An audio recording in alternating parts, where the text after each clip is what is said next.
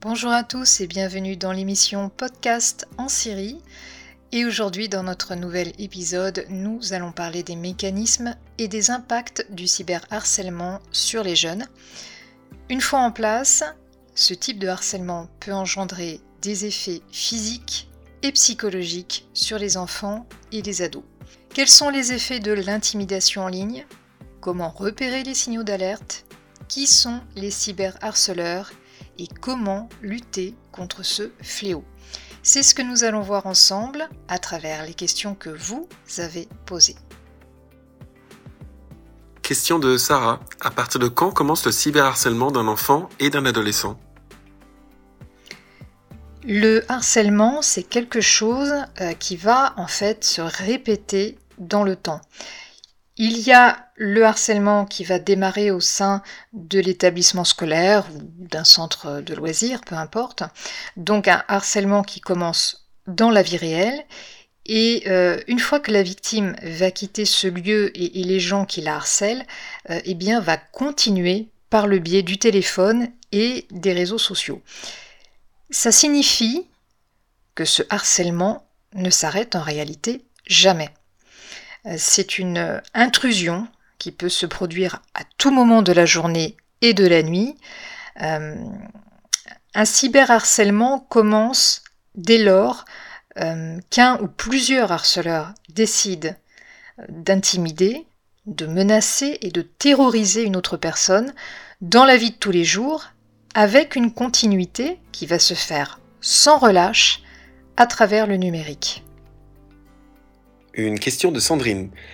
Quelles sont les raisons qui expliquent pourquoi des jeunes en harcèlent d'autres sur Internet? Alors ce sont souvent les mêmes raisons qui reviennent, mais pour lutter efficacement contre le cyberharcèlement, c'est vrai qu'il est fondamental d'en comprendre les causes profondes. Donc la première raison, c'est souvent la vengeance. L'intimidateur estime qu'il a subi un préjudice, que ce soit à tort ou à raison, peu importe, euh, de la part d'un autre jeune, et à partir de là, il va décider de se venger. Il peut commencer directement face à face et puis continuer après euh, son harcèlement par le biais d'Internet, ou bien alors il décide d'attaquer directement sa cible uniquement à travers le numérique sans face à face. Euh, il n'est pas rare aussi, et ça c'est important de le souligner, euh, de voir euh, d'anciennes victimes de cyberharcèlement reproduire ce qu'elles ont elles-mêmes vécu. Euh, c'est une façon pour elles de, de reprendre le contrôle en s'en prenant soit un jeune qu'elles perçoivent comme plus vulnérable qu'elles, soit en s'en prenant directement à leur ancien harceleur. La seconde raison, c'est la jalousie. Euh, ça passe par, euh, euh, par exemple, par le statut social d'un élève, un élève qui a, je vais dire n'importe quoi, de bonnes notes, un garçon ou une fille qui est perçu comme étant arrogant aux yeux des autres. Et du coup, les cyberharceleurs vont vouloir humilier cet élève pour lui faire perdre sa, sa prestance, ou bien encore lorsque un harceleur ou une harceleuse s'en prend à quelqu'un qui lui aurait euh, volé, on va dire ça, entre guillemets, euh, son petit ami ou sa petite amie. La troisième cause, c'est la pression engendrée par un ou plusieurs individus sur une personne ou un groupe de personnes. Il n'est pas rare qu'un groupe euh, se soit formé sous l'effet de pression de leur père, donc euh, certains d'entre eux succombent à ce cyberharcèlement dans l'objectif unique de s'intégrer à ce groupe euh, et d'être acceptés par les autres. Donc là, euh, l'intégration va jouer un rôle prépondérant et va être plus importante pour les harceleurs que les conséquences qu'il pourrait bien y avoir en cas de révélation de leurs actes. Et puis la quatrième raison, c'est l'ennui ça arrive. Euh, les harceleurs peuvent choisir une ou plusieurs victimes d'ailleurs, euh, dans le but de combler un vide, que ce soit euh, de l'inactivité ou même encore un, là encore autre chose, mais un manque d'attention de leur famille dont ils souffriraient. ce qui veut dire que harceler les autres, eh bien, ça devient un exutoire pour exister. Alors bien sûr, il existe d'autres causes qui viennent expliquer leurs actes, mais ces quatre raisons sont les principales, en tout cas celles qui sont souvent citées par les harceleurs. Une question de Quentin. Quels sont les signaux qui pourraient nous alerter sur le fait que notre enfant est harcelé? Le problème du harcèlement en général, c'est que celles et ceux qui en sont victimes n'en parlent généralement pas. Euh, ils gardent ça sous silence, souvent parce qu'ils sont trop gênés de parler de, ce qui se passe. Mais c'est malheureusement ce silence qui va permettre au harcèlement de s'intensifier. C'est pour ça que de s'informer pour reconnaître les signaux d'alerte, c'est très important, euh, de manière à pouvoir intervenir auprès d'un jeune qui est harcelé, et même de manière à pouvoir intervenir auprès des harceleurs. Que l'on soit enseignant, que l'on soit parent, euh, peu importe, euh, avoir ces, ces signaux d'alerte, les connaître pour mieux intervenir, c'est quand même très très important, et c'est la base, je dirais, pour lutter contre le harcèlement. Donc d'abord, soyez très attentifs au changement. Alors bien sûr, euh, vous allez me dire que lorsque l'on a un, ado à la maison, eh bien des changements, on en observe beaucoup. Euh, mais ce qu'il faut relever, en tout cas les points qu'il faut relever, euh, c'est ce qui pourrait éventuellement indiquer un harcèlement ou en tout cas un problème dans la vie de ce jeune. Par exemple, est-ce que l'ado en question voit toujours ses amis euh, et si c'est plus le cas, euh, ça pourrait vouloir dire qu'il est victime d'intimidation dans le cercle amical, ou bien qu'il a décidé de s'isoler totalement pour se protéger, ne plus sortir pour euh, éviter d'être victime d'un groupe de harceleurs. il y a aussi des changements d'humeur. Alors, ils ne sont pas rares chez les ados, voire ils sont, c'est naturel, mais il faut observer si le jeune en question semble subitement anxieux, euh, renfermé, triste, lunatique, irritable et déprimé, euh, notamment lorsqu'il revient de l'école ou après avoir été sur euh, Internet. Donc il devient aussi assez hésitant à l'idée de sortir en dehors de sa maison, donc que ce soit pour aller au collège, au lycée, que ce soit même pour aller faire des course euh, pour aller voir ses amis, il a une réticence à sortir comme s'il avait peur de ce qui se passe à l'extérieur de chez lui. Il faut également être attentif aux problèmes de sommeil de l'enfant ou de l'adolescent. Les victimes de harcèlement peuvent avoir des problèmes d'insomnie ou faire des cauchemars. Donc c'est pas anodin. Euh, on voit aussi que les résultats scolaires peuvent chuter. Euh, parce que la peur, parce que le stress euh, continuel et le manque de concentration peuvent venir diminuer les performances scolaires. Les victimes de harcèlement ou de cyberharcèlement ont aussi tendance hum, à, trouver des excuses pour ne pas aller au collège ou au lycée. Alors des fois, c'est parce qu'ils n'ont tout simplement pas envie d'y aller, mais c'est quand même assez rare quand ça revient trop souvent, il faut se poser les bonnes questions. Il faut vraiment être à l'écoute de tout ça et chercher à comprendre pourquoi euh, ce refus euh, manifeste d'aller dans l'établissement scolaire se répète souvent. Un jeune qui s'écarte d'une routine habituelle comme des activités parascolaires auxquelles il décide de ne plus aller, euh, ça peut être un signal. Maintenant, c'est vrai qu'avec un ado, il est courant que celui-ci soit très changeant dans ses intérêts et dans ses, interactions sociales, mais quand l'arrêt de ses activités qui, pour lesquelles il a toujours manifesté un réel intérêt euh, ou euh, de ses relations, quand ça arrive soudainement, il faut chercher à savoir ce qui se passe. Alors ça peut être soudain, ça peut être graduel, euh, mais il y a un problème. Alors c'est pas forcément du harcèlement, mais il y a quelque chose qui, perturbe le jeune. Donc euh, un ado ou un enfant qui semble être contrarié après avoir été sur l'ordinateur, euh, sa tablette ou sur son téléphone portable peut avoir un potentiel problème de harcèlement via le support numérique. Bien sûr, tout reste toujours à vérifier, mais euh, notez aussi les comportements de votre enfant ou de votre ado euh, lorsqu'une sonnerie retentit de son téléphone ou d'un autre appareil, euh, et s'il sursaute à la moindre notification et s'il semble inquiet, il peut y avoir là aussi un problème dont l'outil est un intermédiaire entre les mains des harceleurs. Donc, quel que soit le signal que vous observez, soyez attentif et essayez de comprendre ce qui se passe. Émilie nous demande si le cyberharcèlement peut causer des problèmes émotionnels et physiques. Oui, un harcèlement, quel qu'il soit, est particulièrement dommageable sur le plan émotionnel, mais également sur le plan physique. Euh, en fait, le stress et la crainte d'être constamment euh, insulté, euh, d'être humilié, menacé, etc., va, générer une détresse qui va être réelle. La victime, en fait, ressent un sentiment intense d'humiliation, d'une part, mais également d'exclusion. Alors, très souvent, euh, lorsqu'une victime est choisie, celle-ci était déjà isolée avant d'être harcelée. Et c'est d'ailleurs ce qui a attiré l'attention des, harceleurs euh, qui euh, ont vu en cela une sorte de vulnérabilité. Mais on a aussi des victimes qui sont très bien insérées socialement avant d'être harcelées, qui, qui ont de nombreux amis et pourtant qui vont devenir la cible d'une ou de plusieurs personnes. Donc les victimes, elles ne se sentent plus en sécurité nulle part, à aucun moment. ça peut amener une dépression avec des idées noires forcément, voire suicidaires, euh, qui vont euh, s'installer progressivement.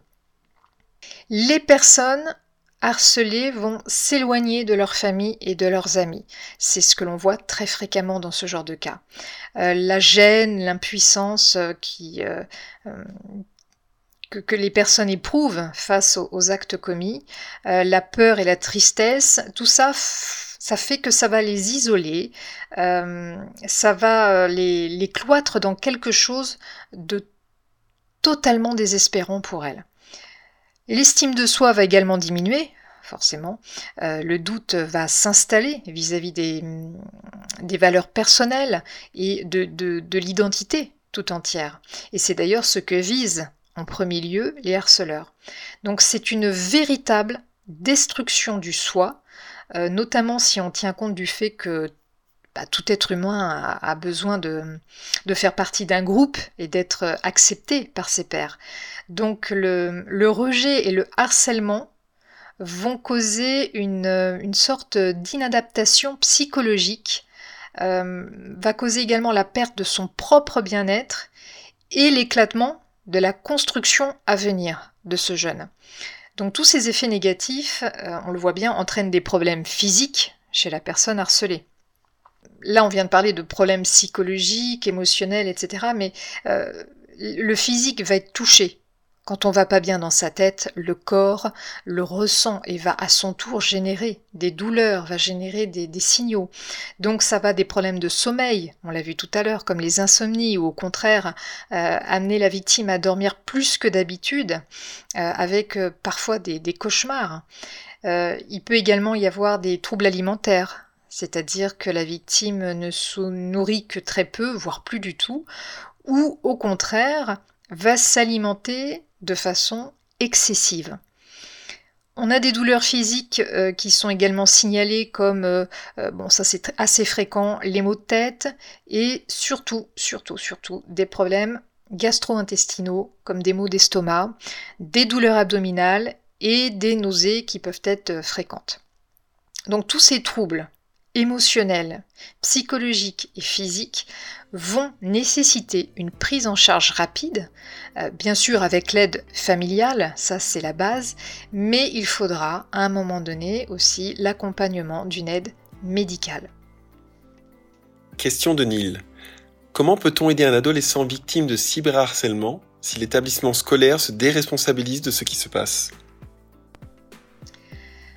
Alors, lorsqu'un jeune est victime de harcèlement à l'école et que ça dégénère aussi en cyberintimidation euh, et que la famille est au courant de, ce qui se passe, il faut bien sûr le signaler à l'établissement en question.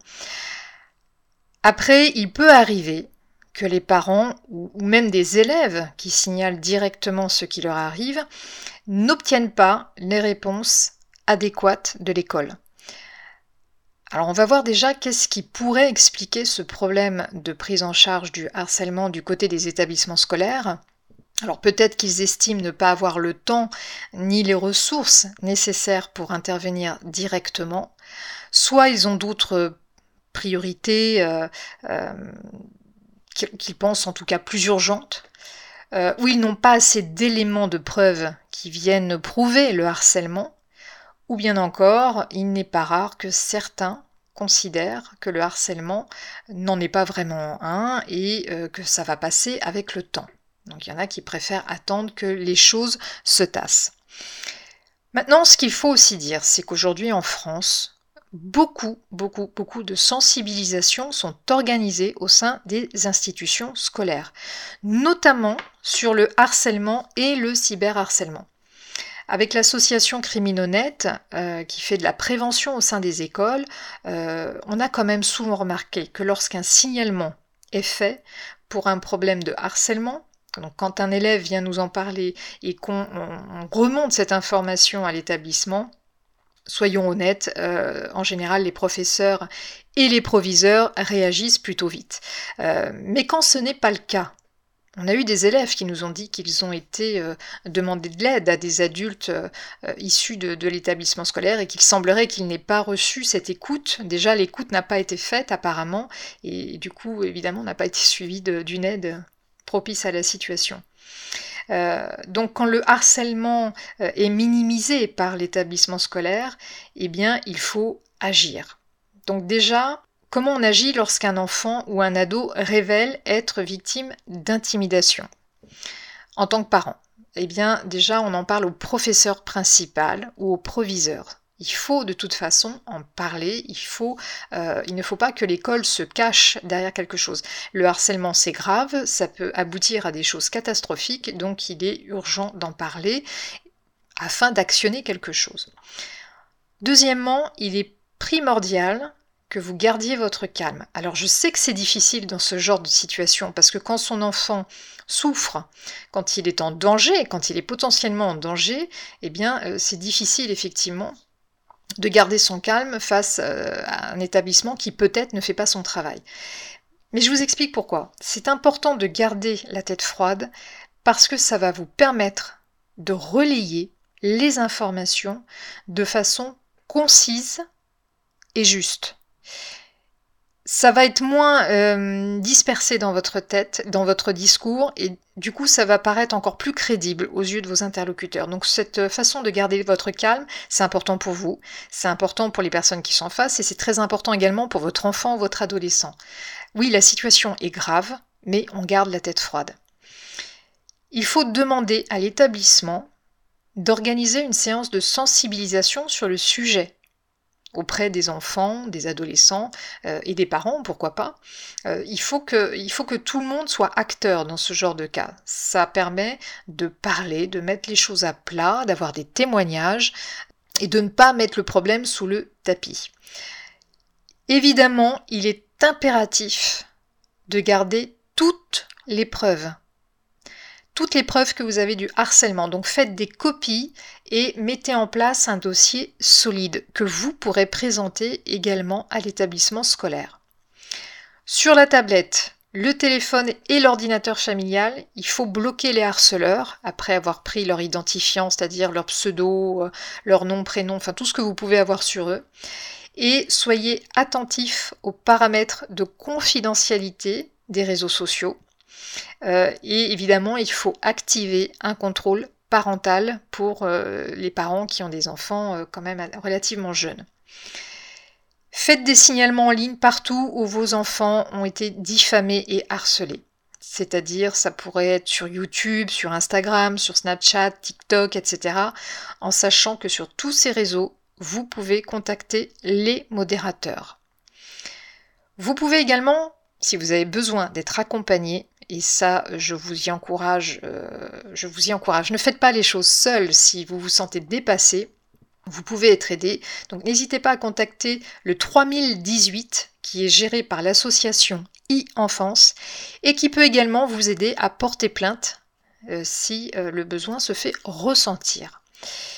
Et bien sûr, la chose la plus fondamentale, c'est de croire et d'accompagner votre enfant de manière à mettre fin à, euh, disons-le, à cet interminable tourment euh, dont les seuls responsables sont les harceleurs. Ce podcast est maintenant terminé, donc pour résumer, surveillez bien les changements de comportement, les changements d'humeur euh, et les changements d'habitude de vos enfants et de vos ados, et surtout, encouragez-les depuis leur plus jeune âge à venir vous parler si jamais euh, ils devaient vivre quelque chose euh, qui, les gêne, quelque chose qui les rend tristes, euh, qui leur cause de la peur et de la colère. Si vous voulez aller encore un peu plus loin sur ce sujet, eh bien je vous conseille deux livres dont vous trouverez toutes les références dans le descriptif du podcast. Le premier est à destination des enfants et le second, c'est un livre très utile pour tous les professionnels de l'enfance. Merci beaucoup pour votre écoute. Je vous dis à très bientôt avec un nouveau podcast et d'ici là, prenez soin de vous.